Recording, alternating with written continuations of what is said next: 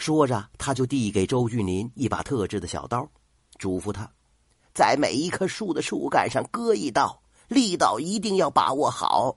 割浅了，果子不肥；割深了，树就死了。你要把这活干砸了，我可饶不了你。周俊林只会吟诗作对，哪懂这些呀？他拿起小刀，对着树皮子是一阵的蹂躏，一不小心。刀子用劲偏了，手上立马被割了一个口子，鲜血直流啊！阿堵物看见了，忙给周俊林敷上创伤药，还接连几天给他熬中药强身。周俊林捧着药汤，心中有几分感动。他暗想啊，这阿堵物平时刀子嘴，没想到关键时候还真是热心肠啊！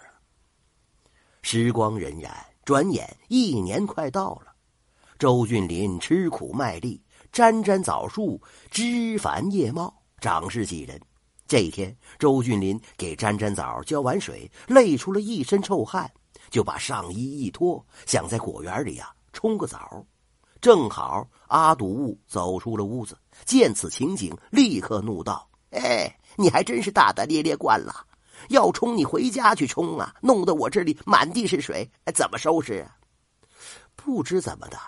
周俊林觉得阿堵物说话时候的表情很古怪，他讪讪的正要穿起衣服，不料阿堵物又说了：“穿湿衣服容易着凉，你病了谁替我干活啊？”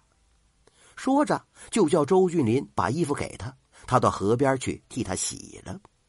周俊林忙把衣服递给阿堵物，阿堵物也不看他，只低头伸手来接，一不小心呢，两个人的手碰在一起。阿堵急忙抽回手，端盆就往河边走。周俊林暗暗觉得奇怪，两个人经过一年相处，已经是忘年之交了。阿堵物今天这是怎么了呀？阿堵物心慌意乱的走到河边，不料河边湿滑，他一不小心滑到河里去了。周俊林听到呼救声，赶忙扑通一声跳到河里救人。在水里折腾了半天，周俊林终于把人拖上岸了。他自己也累得坐在地上直喘粗气。周俊林正想数落阿堵几句，一抬眼，傻了，眼前哪是白发苍苍、满脸皱纹的老婆婆呀？分明是一个闭月羞花的大美人啊！周俊林顿时惊慌失措：“你你你你是是人是鬼？”阿堵物羞得满脸通红，嗔怪地说。你才是鬼呢！我要是鬼呀，早把你给吃了，还容你在这胡说八道啊？周俊林嘴巴张的老大呀，可可是你可可是你明明是个老……阿堵物斜了周俊林一眼，我老吗？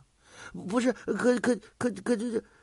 看到周俊林这副窘相啊，阿堵物扑哧一声乐了，真是蠢笨如驴！我本来就是一个未出阁的姑娘，原来呀，这阿堵物是个年轻女子。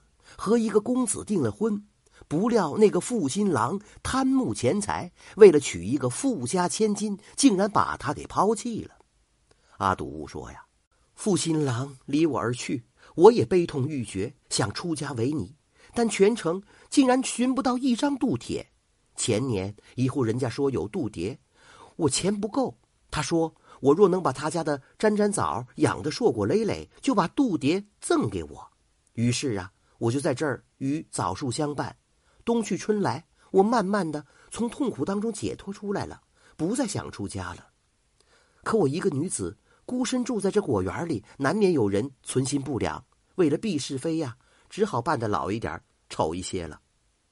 周俊林这才明白，刚才他掉到河里，水冲走了他脸上的浓妆，露出了漂亮的脸庞。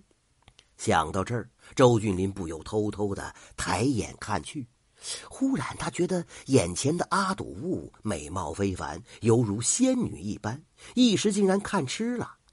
阿堵物摆弄衣角，低声的说：“你，你，你刚才在河里抱住了我。”周俊林牵起阿堵物的手，含情脉脉的说：“呃，执子之手，与子偕老，我愿与你。”原来呀。经过这一年的全心劳作，周俊林不但身体变得强壮了，心里也亮堂了许多。不知何时，竟已经没了出家的想法了。突然，周俊林想到什么，说：“嗯，虽然你视金钱为阿堵物，可是我们吃穿住行不能离了钱呢。你那道度牒呢？咱们把它卖个好价钱吧。你不知道那玩意儿在京城已经卖到天价了。”阿堵物一脸愁容，狠声的说：“你不提倒罢了，提出来我就恨死那户人家了。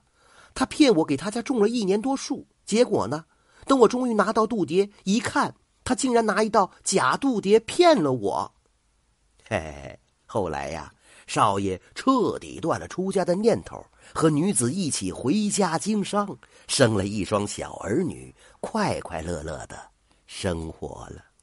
这真是。”少爷伤心要出家，难寻度蝶愁煞他。果园操劳得娇娘，全且快乐度生涯。